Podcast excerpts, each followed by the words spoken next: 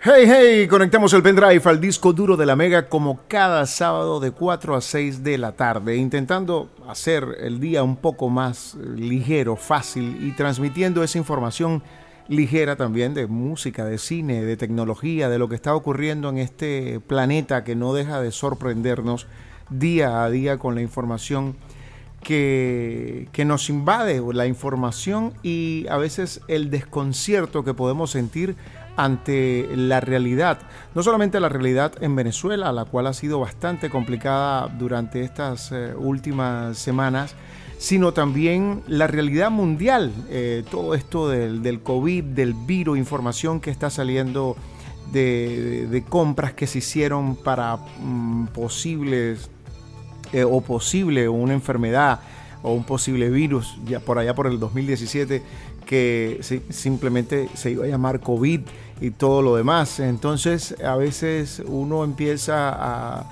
a reflexionar y le da por pensar, ¿será que, estaba planeado? ¿Será que realmente ya el mundo se estaba preparando para esto? Eh, ¿Pertenece esto a un plan para de cierta manera controlarnos eh, mucho más y de alguna manera, no sé, eh, cambiar las reglas del juego, digámoslo así?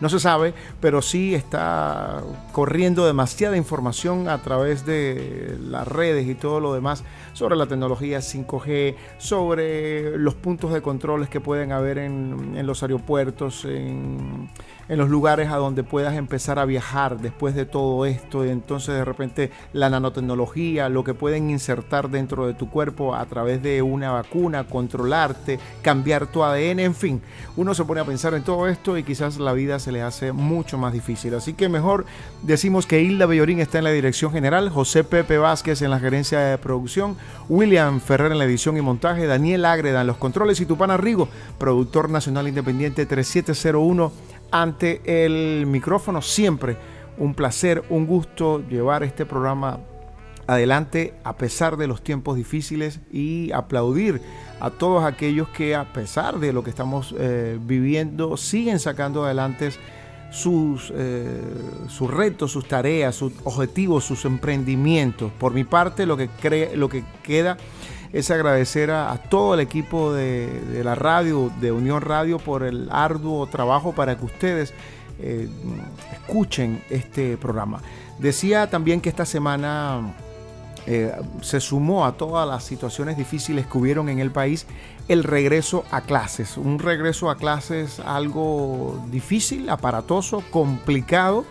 Eh, no solamente porque sea a distancia, y en Venezuela no tenemos las condiciones para hacer una educación a distancia efectiva, quizás por eh, todo esto de, las fallas eléctricas, mm, la mala conexión que tenemos eh, con internet, la dificultad que encontramos eh, para comunicarnos y para que por supuesto esa información que queremos transmitir a, a, los niños, a los estudiantes, a los adolescentes, llegue en el momento adecuado. Así que también un aplauso para esos colegios, para los profesores, las maestras, los alumnos, que a veces eh, una información que debería llegar a las 8 llega 5 horas después o 4 horas eh, después y no es fácil para un chamo eh, perder o cambiar esa rutina de decir voy al colegio, comparto con mis amiguitos, veo el pizarrón, atiendo a la maestra, aprendo de una forma diferente. Esto es muy difícil.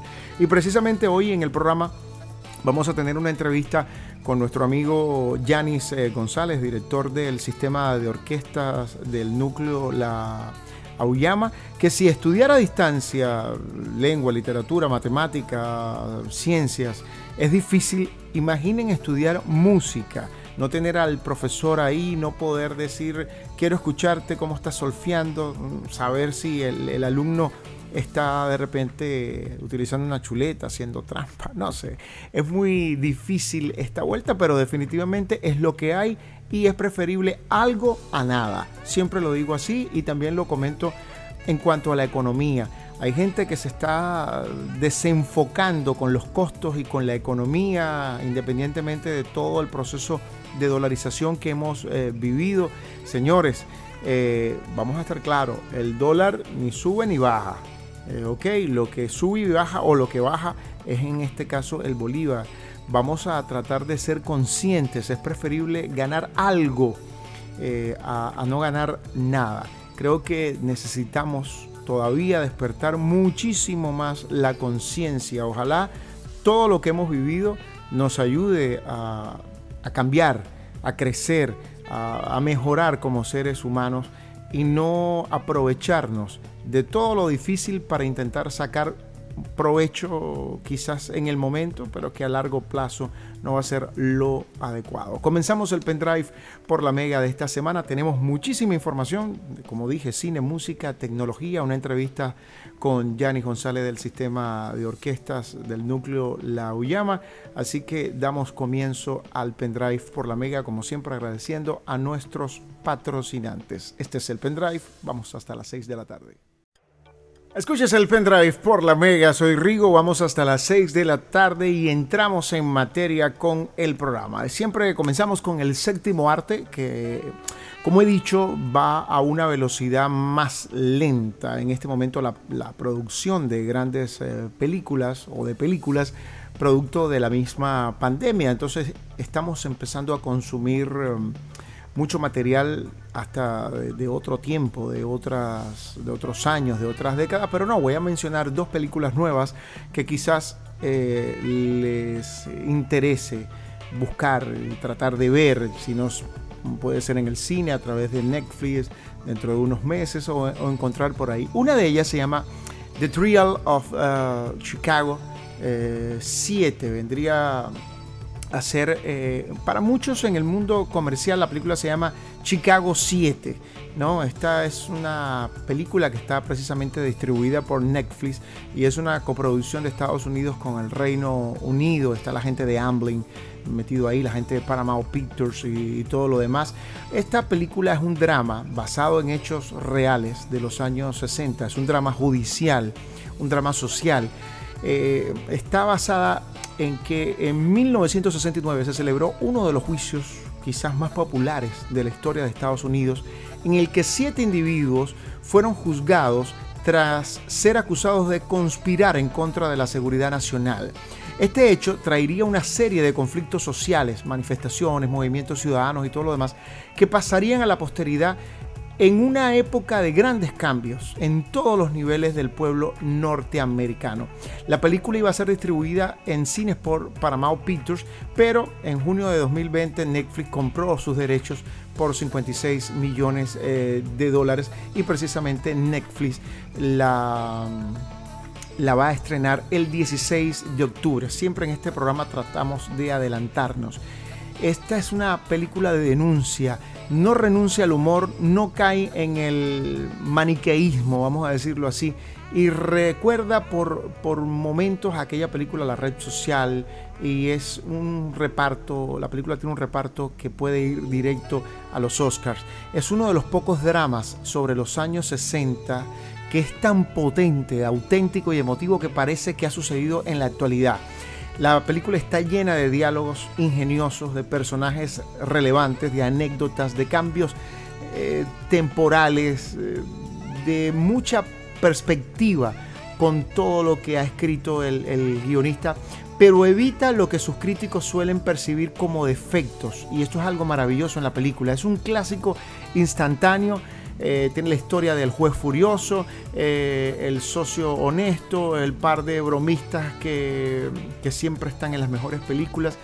No creo que sea una mega película, pero sí es una película que, maneja muy bien el tema que está tratando. Es un drama judicial sustancioso, tiene una visión panorámica de los años 60, es una epopeya con preocupaciones eh, liberales y un buffet libre de actores, eh, todo en uno que vale muchísimo la pena y la recomiendo. Otra película que quiero recomendar esta semana se llama Falling.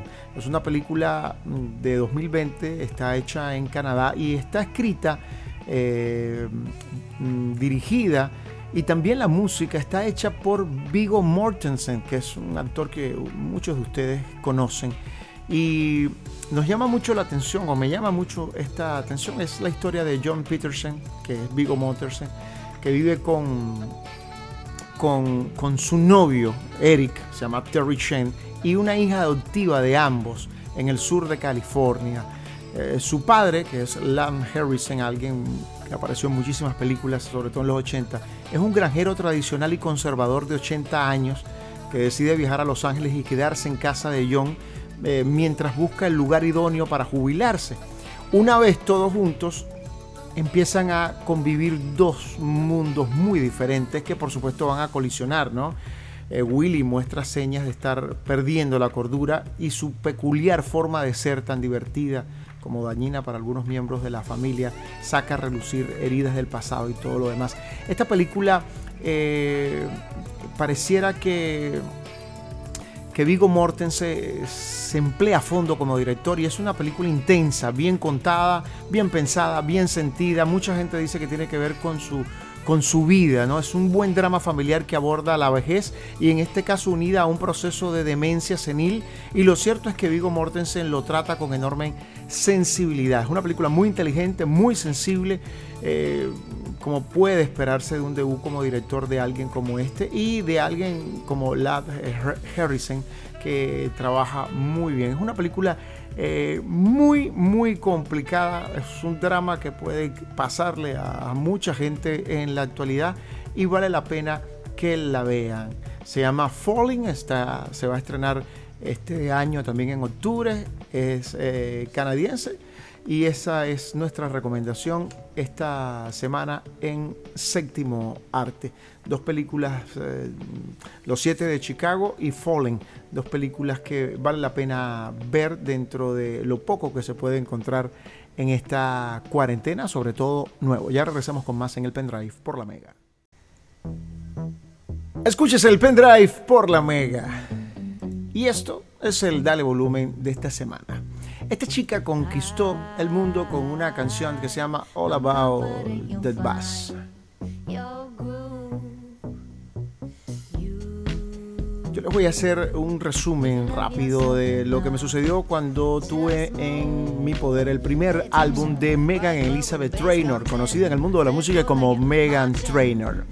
Independientemente de todo lo que significa la tecnología y lo que se puede usar en la música actual, cuando escuché el primer álbum de Megan Trainor, el álbum aquel famoso de, de la que estamos hablando, All About the Bass, la música de Megan Trainor parece sacada de los años 50, independientemente que coquetea con cosas muy recientes.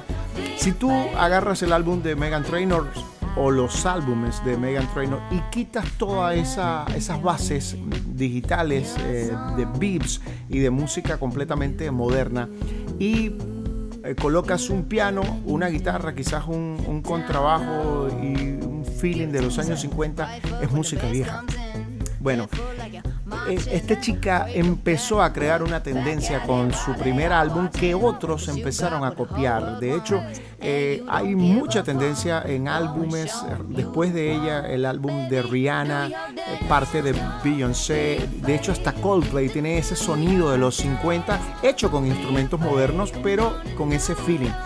Megan Trainor nació el 22 de diciembre del año 93. Es una cantante, compositora y productora musical estadounidense es hija de un músico. A los 6 años comenzó a cantar y a los 11 a componer canciones. Escribió, grabó y produjo dos álbumes de estudio y un EP, por supuesto, no oficiales, que publicó de forma eh, independiente. O sea, esta chica cuando alcanzó el éxito ya había hecho 2, 3, 4, 5 discos o varios discos eh, para su corta edad y entre los 15 y 17 años. En 2011 firmó un contrato de edición con Bill Yellow Dove Music y continuó su carrera como compositora durante dos años. Después de firmar un contrato discográfico con Epic Records en el 2014, Trainor saltó a la fama con el lanzamiento de aquella famosa canción All About the Bass, que se convirtió en un éxito comercial y en listas musicales en varios países.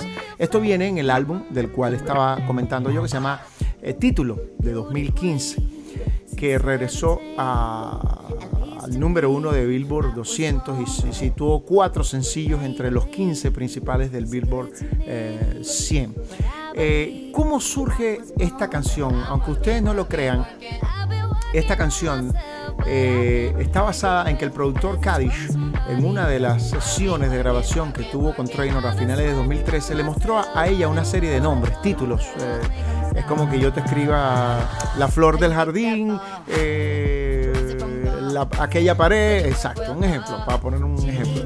Y le mostró el encabezado de All About the Bus.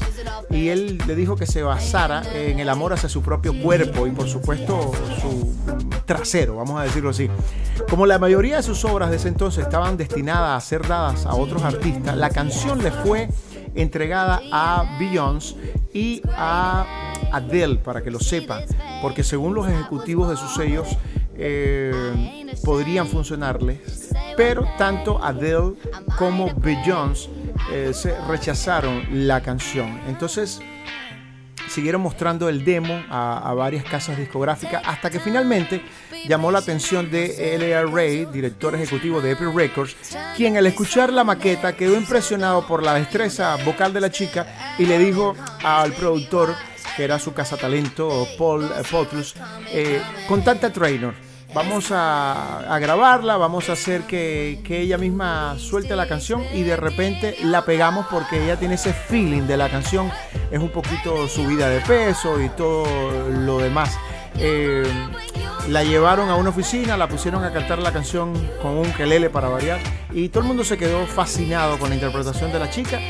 Eh, pidieron firmarle un contrato y así fue como Troy Carter se convirtió en su representante. Trainor es una chica bien dinámica, agradable, tiene una cierta inocencia y su música también la tiene.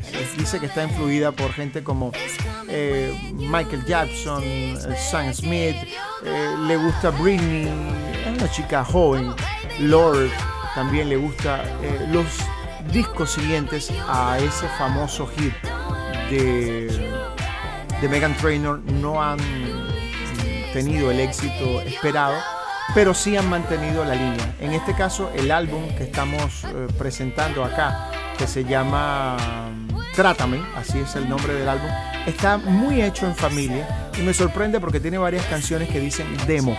Eh, como que el demo quedó bien y decidieron no grabar la canción es fan, como ya dije, de Britney, de Bruno Mars, de Ray Charles, de Stevie Wonder, de Tierra, Viento y Fuego, de Jason Mraz, que por cierto grabó con él una canción muy buena. El nuevo álbum de Megan Trainor en el pendrive por la Mega en la sección Dale Volumen. Regresamos con más pendiente que tenemos una buena entrevista en la segunda hora del programa. Estás escuchando el pendrive por la Mega, soy Rigo, vamos hasta las 6 de la tarde, como siempre agradeciendo a todos los que nos escuchan y por supuesto a los patrocinantes de este espacio. Ya te comiste un helado Dito. Si no te lo has comido, cuando te acerques a cualquier supermercado, farmacia, vas a encontrar una nevera. Acércate, prueba los helados Dito. Te vas a sorprender con la calidad que tienen esos helados. Para nosotros es un honor anunciarlos en este espacio, como es un honor anunciar a Sandy Tembutidos, a todos repuestos del coco que siempre se la trae o la, tiene unas ofertas increíbles, lo que es el filtro con los cuatro potes de aceite en 18, wow. Y sobre todo a gente como Box Express que es una, empresa con una seriedad enorme. Si quieres comprar algo y traerlo, por favor, Síguelos, arroba Express MGTA y te vas a sorprender. Siempre agradecido con los patrocinantes de este espacio. Como ya decía, Sandy Putido, todos repuestos del coco, Misulia con esos precios espectaculares en, carnes, eh, en quesos. Es impresionante los helados Dito, Box Express eh, con sus envíos semanales, que no hay ninguna empresa que los eh, iguale y realmente es un honor, es un honor anunciarles eh, aquí en el programa y sobre todo anunciar productos en los cuales creo profundamente. Es muy importante eh, haber probado y creer en el producto que estamos anunciando. Bueno, hablemos un poco de tecnología. Los nuevos dispositivos de Huawei para superar el problema del veto estadounidense se saltan un poco el formato de el teléfono. O sea, Huawei no está pasando por su mejor año el enfrentamiento que ha tenido con el gobierno de los Estados Unidos y el veto para usar los servicios de Google, además de prácticamente todas las aplicaciones que en Europa se emplean a diario, han hecho que las ventas de sus teléfonos móviles, por supuesto, hayan caído en el viejo continente. Algo de lo que ha sabido aprovecharse su mayor competidor de origen chino, que es Xiaomi, que crece vertiginosamente y ustedes lo saben. Ante esta perspectiva, Huawei ha apostado fuertemente por, las, por los periféricos y por generar un ecosistema de dispositivos propios y de terceros. La nueva estrategia de, de, la tecnología asiática es apoyarse en la incorporación de dispositivos de todo tipo a su marca, tanto propios como de terceros, que se venderán en las tiendas Huawei.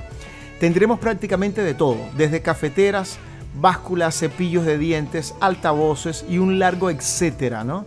La idea es generar un ecosistema donde sus dispositivos se emparejen y compartan información a la velocidad del rayo y prácticamente sin esfuerzo.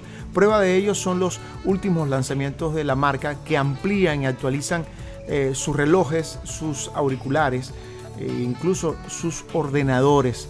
Eh, probablemente el producto más llamativo que hemos podido ver de, la marca se llama FreeBuds Pro. Es uno de los mejores y más avanzados auriculares del sistema aéreo, digamos, inalámbrico ¿no? del mercado gracias a su cancelación de ruido dinámica e inteligente que se adapta a cada situación y tiene características tan interesantes como dejar pasar ciertos sonidos o incluso voces en determinadas ocasiones, mientras que los FreeBoops eh, no tenían goma, estos sí eh, la tienen, siendo más cómodos de llevar, sobre todo a la hora de hacer deporte, dando un mejor soporte en la oreja.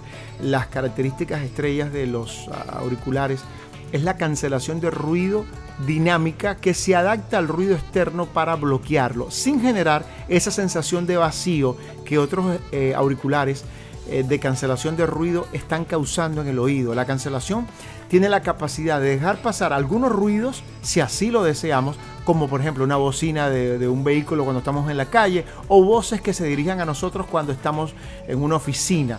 El, el eh, Pro, así se llaman los audífonos, trae tres modos de cancelación de ruido, extremo, general y acogedor. Eh, los otros auriculares que Huawei acaba de lanzar específicos para el deporte son los Free, Free eh, Lace, se llaman Free Pro. Estos mejoran la calidad de audio con una cancelación de ruido activa y una batería de 24 horas y carga rápida, a lo que es lo mismo, digamos que 5 eh, minutos de carga te duran 5 horas de reproducción. El diseño es similar al modelo anterior eh, de collar acabado en silicona, tiene, viene en tres colores, negro, verde y blanco, cómodo para llevar eh, durante largas horas de ejercicios y por supuesto a salvo del sudor para conseguir realizar llamadas también claras. Han incorporado tres micrófonos a, los auriculares que tienen una especie de eh, interacción con los relojes y los portátiles porque lanzaron el Watch GT 2 Pro y el Watch Fit que funcionan muy bien. Así que Huawei está tratando, intentando reinventarse. Yo digo que detrás de todo siempre hay un interés y estos vetos que le ocurren a ciertas compañías a veces lo que hacen es forzar la venta, la compra, las negociaciones y para muestra lo que está sucediendo con TikTok y además cómo está sucediendo con Huawei, sin embargo le está dando paso a Xiaomi eh, sin que con Xiaomi suceda absolutamente nada. Extraño, pero bueno, este es el pendrive por la Mega, ya regresamos con más. Segunda hora del pendrive por la Mega, como siempre un placer poder compartir con ustedes. Vamos hasta las 6 de la tarde. Lo que escuchan al fondo, Google Dolls.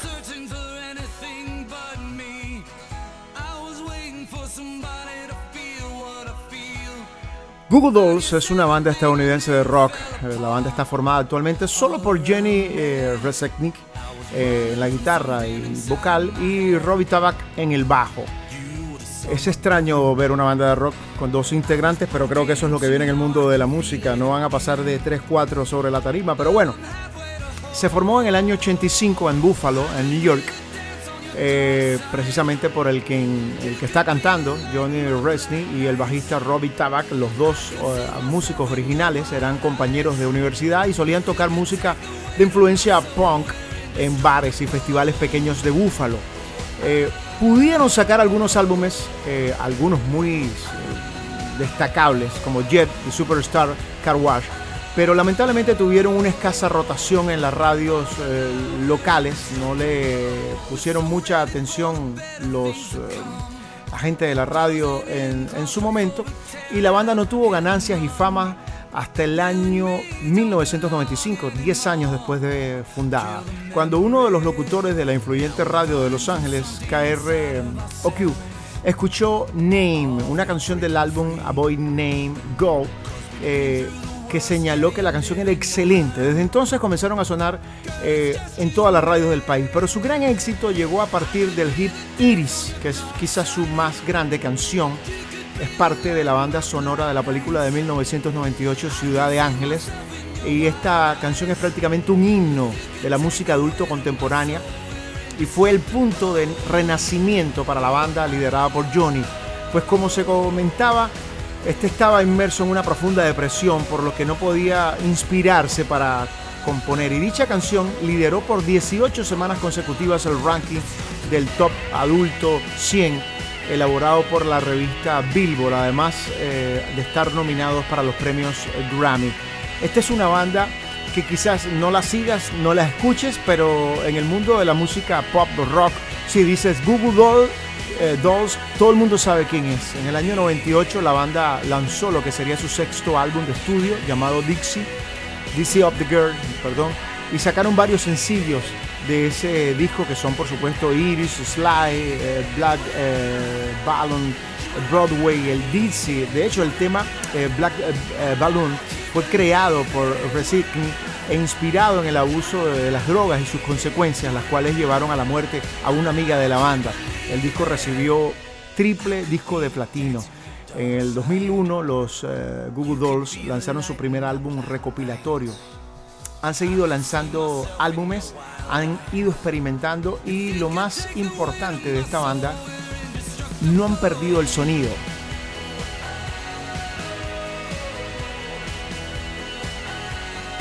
El séptimo álbum de estudio de la banda se llama Gooder Flower, con letras un tanto oscuras debido al divorcio de Resnick. Y el álbum recibió certificación de oro sacando sencillos muy importantes como eh, Big Machine, eh, Sympathy, Here's Gone. En el 2004 también lanzaron un álbum que funcionó muy bien, un álbum en vivo, que de hecho el concierto fue acompañado por un palo de agua torrencial, el cual puede ser visto si consiguen y buscan el, DVD y fue lanzado a finales de ese año 2004. Después vino la celebración del 20 aniversario de la banda Estamos escuchando su más reciente trabajo discográfico al fondo. Que está muy bien. Este nuevo álbum de, Google Dolls tiene el, sonido típico de la banda, no se pierde.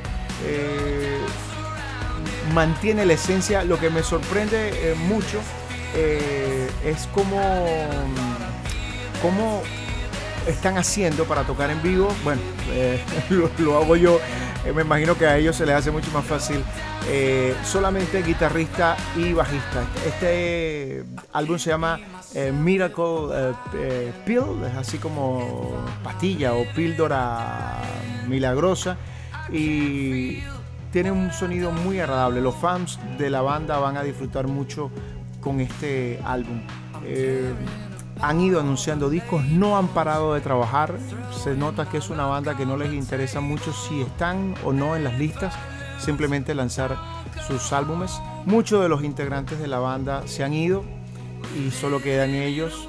Hay canciones que han estado en películas como Transformers y realmente la banda sigue anunciando cada vez más. Estamos grabando, estamos grabando, vamos a regresar vamos con un tour acústico, que es lo mejor que podemos hacer en estos momentos eh, de pandemia y de cierta manera se mantienen fiel a su sonido y sobre todo al formato creativo de toda su historia. Google Dolls, definitivamente una de las grandes eh, bandas que a veces se nos escapan cuando empezamos a hacer una lista de bandas favoritas, pero que a mucha gente agrada. Este es el más reciente álbum Miracle Pills. y vale la pena, muchachos. En el Vivitos y Sonando, Google Dolls. Escuchas el pendrive por la Mega, vamos hasta las 6 de la tarde y comenzamos de una vez con la entrevista de la tarde de hoy a nuestro querido amigo Yanis González del sistema de orquesta Núcleo Lauyama en esta modalidad, en este regreso a clases a distancia donde ellos también se van a incorporar y bueno, le damos la bienvenida y me gustaría preguntarte Yanis, el sistema de orquestas, por supuesto, acaba de regresar a, clases, a actividades esta semana. Coméntanos cómo se están adaptando a esta nueva modalidad ustedes y cuál es tu visión personal sobre la educación musical a distancia. Rigo, mi querido amigo, muchas gracias por la invitación. Saludos y abrazos en la distancia. Un saludo muy caluroso para toda tu querida audiencia de este excelente programa El Pendrive y para toda la audiencia de la Mega. Bueno, Rigo, en este regreso a clase, esta nueva modalidad que, ya conocemos, pues esta modalidad virtual, nosotros arrancamos en el núcleo de la Uyama, iniciamos nuestras actividades este lunes 28 de septiembre. Estas actividades las estamos realizando a través de los grupos de WhatsApp. Eh, estamos utilizando correo, estamos utilizando mensajes, llamadas todo lo que la tecnología nos permita para garantizarles a los muchachos esta nueva modalidad, esta nueva etapa, pues esperando que de verdad pase para nosotros poder regresar a nuestras actividades cotidianas para poder cumplir pues con lo que es la filosofía del sistema de orquesta que es la práctica colectiva del, estudiante. Y sabemos que bueno si como sociedad necesitamos estar juntos eh, musicalmente aún más. No concibo todavía una orquesta que, pueda tocar separado, que pueda tocar cada quien desde su casa, aunque se hace como una manera de un esfuerzo, pues como que bueno, vamos a luchar y, vamos a grabar cada quien desde casa, cada quien sus partes y, su instrumento, no es lo mismo, no es lo mismo sentarse en la silla, en el atril, en, la orquesta, pues y que los muchachos sientan esa, esa compañía con sus demás eh, compañeros, integrantes de, las orquestas en, en, cuanto a las clases de teoría, las clases instrumentales. Entonces, bueno, ahí, ahí vamos, Rigo, estamos luchando como te comento, para mantener, mantener viva esa, alegría que tienen los estudiantes con, las clases de música. No es fácil, no es fácil porque este, bueno, el estudiante está en su casa con su representante, hay contenidos que el eh, representante de repente no maneja y, y, oye, el estudiante se siente así como que Oye, ¿cómo pregunto? ¿Cómo hago? ¿Cómo, cómo resuelvo una inquietud que, necesita resolver en, el momento? Pues, y que ahorita se está sumando la dificultad con la luz, con el internet, eh, la señal. Entonces, oye, esperar tanto tiempo para resolver alguna dificultad en el contenido de la materia genera también algo de, preocupación en los estudiantes. Entonces, eh, yo espero, de verdad, de verdad, hablándote ya de una manera positiva, que esto pueda ir cambiando poco a poco, porque si no, Rigo, las clases en esta nueva modalidad, en la parte de la educación musical, va a ser un poco fuerte, pues. va a ser fuerte de verdad, tanto para los profesores, los estudiantes y para, para los representantes. Eh, mi visión en la educación musical a distancia, eh, no la recomiendo. Eh, de verdad, sinceramente, no, no recomendaría este tipo de clases con todas las limitantes que tenemos que ya, ya te mencioné, pues porque obviamente el estudiante no va a avanzar como uno quiere, como él mismo espera. Entonces es, es complicado. La educación, si la educación regular, hablando de escuela básica y media general, es complicado, imagínate, Rigo, cómo va a ser en la educación musical, el estudiante con el instrumento, eh, lo que es la práctica de su técnica, la práctica de, alguna parte orquestal. Entonces para esto necesitamos buenos recursos tecnológicos, eh, las plataformas que se están utilizando ahorita, no solo el WhatsApp, sino el, Zoom, eh, el Instagram, aún utilizando enlaces de YouTube donde el, estudiante pueda subir el video y lo pueda ver el profesor pero con esta carencia que tenemos de, tecnología eh, es un poco complicado.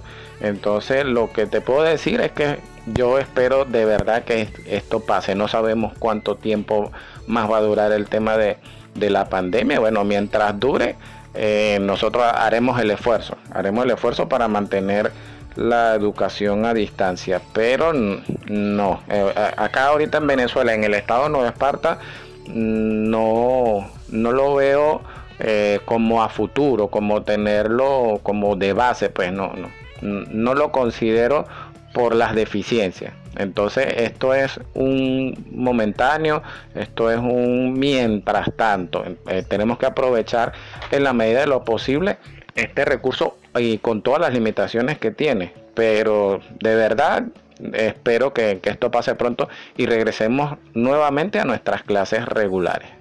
Quiera Dios sea así lo más pronto posible porque los muchachos lo van a necesitar. Estamos en entrevista con Yanis González del sistema de orquestas Núcleo Leauyama. Ya regresamos con más en el pendrive.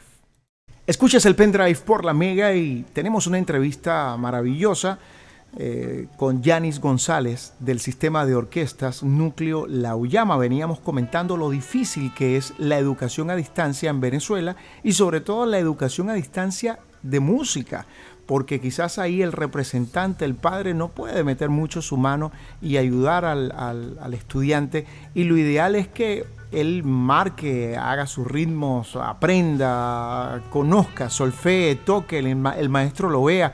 Y no tenemos la tecnología para hacer una, una, clase virtual, para todo el mundo estar conectado perfectamente a través de sus celulares o simplemente para grabar un video y enviarlo en el tiempo justo de una clase. Si la clase dura una hora, que todo el mundo puede enviar su video y de repente en Venezuela un video que duraría un minuto en subir, aquí puede durar un día. Entonces eh, no es eh, tan fácil. Me gustaría que me comentaras, Yanis, cuáles son las especialidades académicas eh, que se imparten en el sistema de orquestas ¿Y cómo se lleva a cabo todo esto de, evaluación de, los chamos, de los adolescentes? Rigo, bueno, te cuento, en cuanto a las especialidades o materias que estamos dictando ahorita en, en el núcleo, tenemos en los instrumentos de cuerda el violín, la viola y el cello. Antiguamente contábamos con una profesora de contrabajo, pero ella viajó, se mudó al extranjero en los instrumentos de viento madera como la flauta, clarinete, el oboe y el fagot. Actualmente solo contamos con una profesora de oboe. Los demás instrumentos nos apoyamos con estudiantes avanzados de la regional y un profesor de clarinete eh, del núcleo de la Asunción. Eh, nos están apoyando con estos instrumentos. En los instrumentos de viento metal tenemos la trompeta, tenemos el trombón, tenemos la tuba y tenemos el corno. Actualmente contamos con profesor de trompeta, eh, profesor de trombón, en este caso yo doy la materia del trombón. En el corno tenemos un estudiante avanzado de la orquesta regional que nos está apoyando con las clases. Y la tuba, bueno, también contábamos con, un compañero avanzado de la regional, pero él también eh, viajó al extranjero, pues se mudó al extranjero. Tenemos eh, profesor de percusión, tenemos una profesora para el programa de semillita, que es el programa de, iniciación que tenemos en el núcleo, los niños de 3 hasta 6, 7 años aproximadamente, luego ellos pasan a la siguiente etapa en la educación musical en el núcleo. También contamos con el valioso aporte del maestro Edber Lucena en el coro infantil regional. Entonces, estas son las materias o especialidades que estamos dando en la, institución, el núcleo Lauyama. Tenemos un programa piloto, es importante también eh, resaltarlo. Este programa piloto académico consta de cuatro años de estudio, donde nuestros estudiantes tienen la posibilidad de ver materias de lenguaje musical, instrumento principal, instrumento popular y coro. Luego de estos cuatro años de estudio, el estudiante recibe un certificado que le acredita por haber aprobado pues, esta etapa en su educación. Y es un programa secuencial.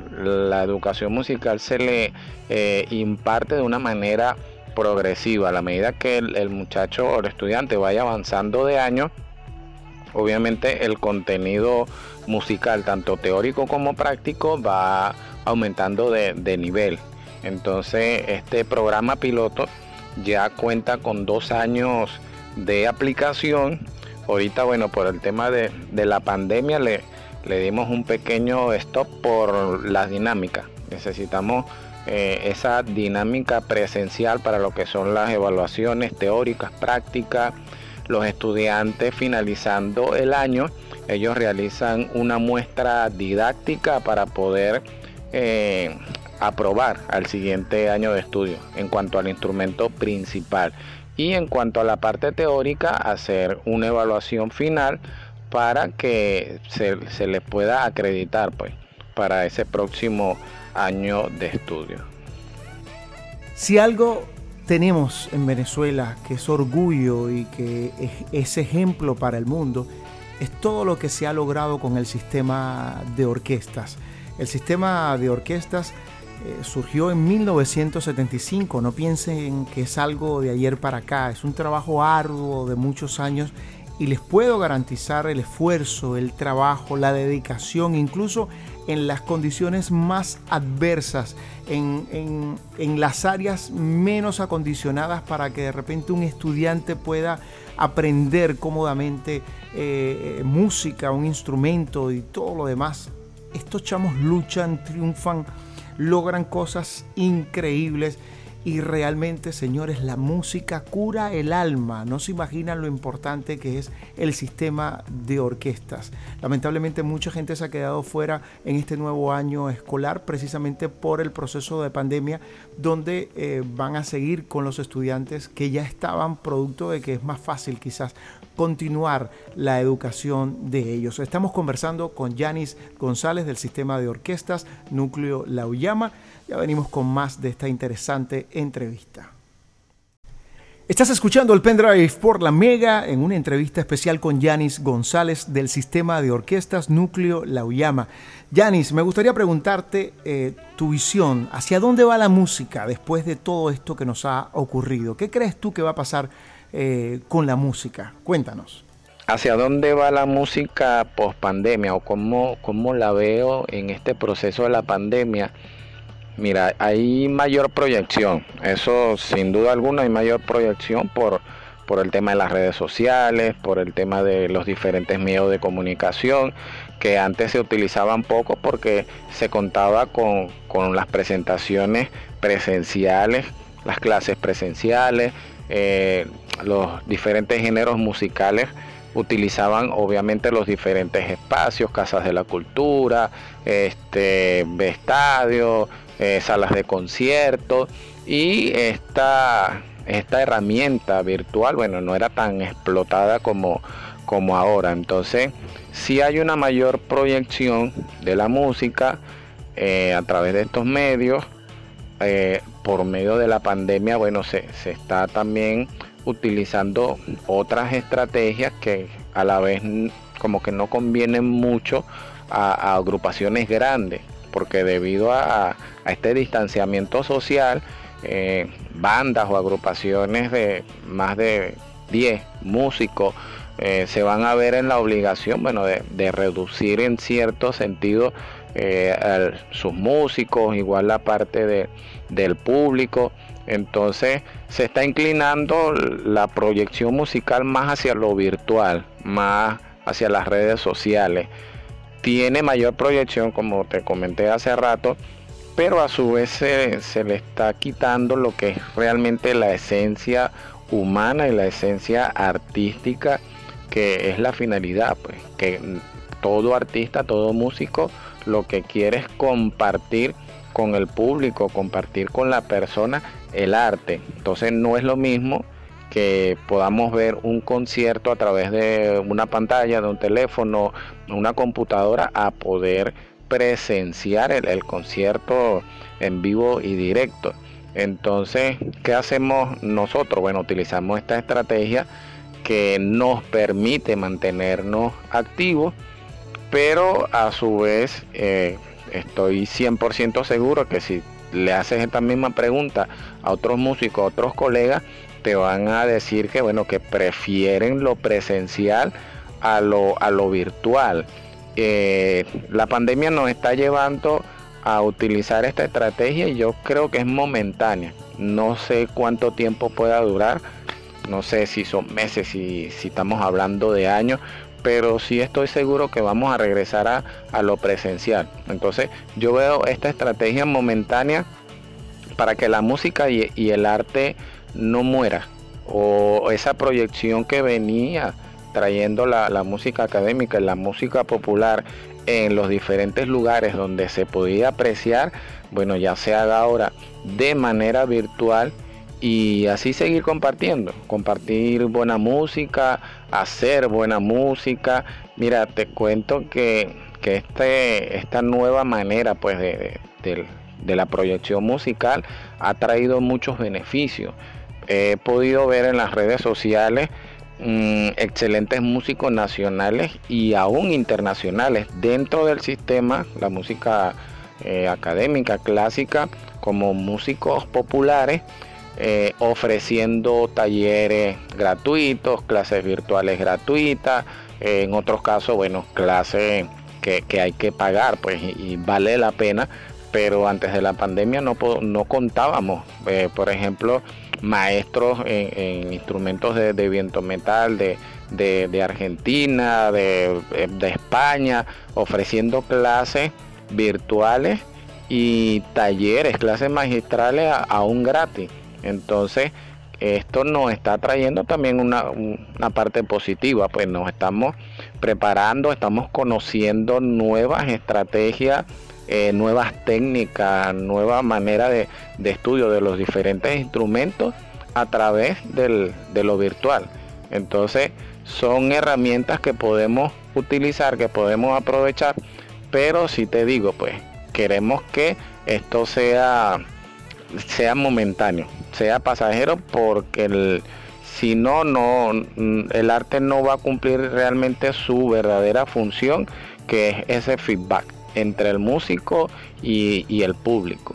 Totalmente de acuerdo contigo, mi querido Janis. Creo que viene mucho minimalismo en el mundo de la música y tendremos que sacar provecho a lo que podamos para seguir eh, manteniendo el arte vivo. Muchas gracias por tu participación, por esta oportunidad que me das de poder conversar contigo y sobre todo de, de comunicar a toda esa gente que nos está escuchando el maravilloso trabajo que realizan en el sistema de orquestas. Rigo, querido amigo, una vez más muchas gracias por la invitación a tu programa, gracias a todos los radios escucha, un fuerte abrazo, esperando que todos estén en sus casas, resguardados, saliendo solo lo necesario en estos momentos de pandemia. Bueno, lo primero es la salud y lo demás viene con el favor de Dios. Así que bueno, agradecido, eh, gracias por darme la oportunidad y poder dar a conocer el trabajo que se está haciendo acá en el estado Nueva Esparta. Así que bueno, un fuerte abrazo para todos y que tengan un excelente día. Muchísimas gracias, mi querido Yanis. Bueno, no me queda otra que despedirnos. Isla Bellorín estuvo en la dirección general, José Pepe Vázquez en la gerencia de producción, William Ferrer en la edición y montaje. Daniel Ágreda en los controles y Tupana Rigo, productor nacional independiente 3701 ante el micrófono. Será hasta el próximo sábado cuando volveremos a conectar el pendrive al disco duro de la Mega. Cuídense mucho, sigan las reglas y por favor hagamos todo lo posible por salir sanos y salvos de esta.